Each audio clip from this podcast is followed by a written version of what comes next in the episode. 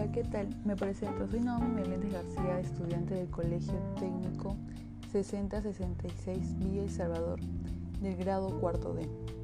El día de hoy vamos a hablar de un tema muy importante que en sí nos compete a todos en general. El tema que hoy día voy a presentar es la contaminación al ambiente. Ahora empezamos. Contaminación en el ambiente.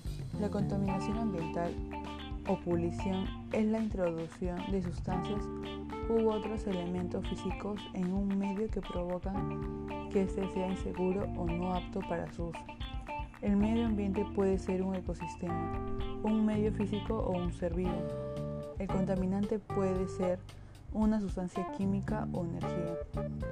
Efectos medioambientales, atmosférica y suelo y terrenos, aguas superficiales y subterráneas. ¿Qué es la contaminación del aire? La contaminación atmosférica es la presencia en el aire de materias o formas de energía que implican riesgos, daño o molestias, o molestia grave para las personas y seres de la naturaleza popular, así como que puedan atacar a distintas materiales reducir la visibilidad o producir olores desagradables y enfermedades como el cáncer y todas esas cosas. Tipos de contaminación. Contaminación atmosférica o aire. Produce de las emisiones de gases tóxicos de la atmósfera terrestre, como el dióxido de carbono. Contaminación del agua. Presencia de desechos en el agua como los vertidos de industrias y las aguas servidas. Contaminación del suelo. Presencia de desechos en el suelo a causa de actividades agrícolas y ganaderas y minerías.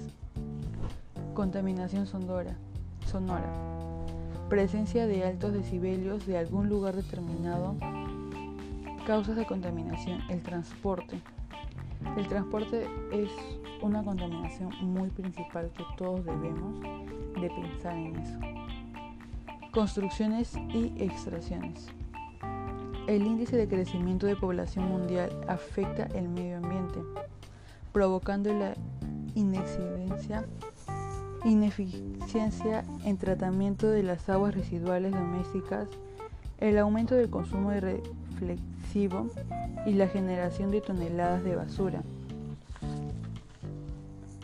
Y acá algunas ideas para evitar la contaminación. Utiliza el transporte público, compra productos locales, consume productos ecológicos, recicla, reduce el consumo de plástico, disminuir el uso de agua y de la energía eléctrica y no quemar ni talar, por favor. Y bueno, con esto finalizamos. Agradecer a todos los que me han podido escuchar y que puedan reflexionar sobre todo esto, ya que te has informado puedes hacer el cambio. Gracias una vez más y con esto me despido. Hasta la próxima.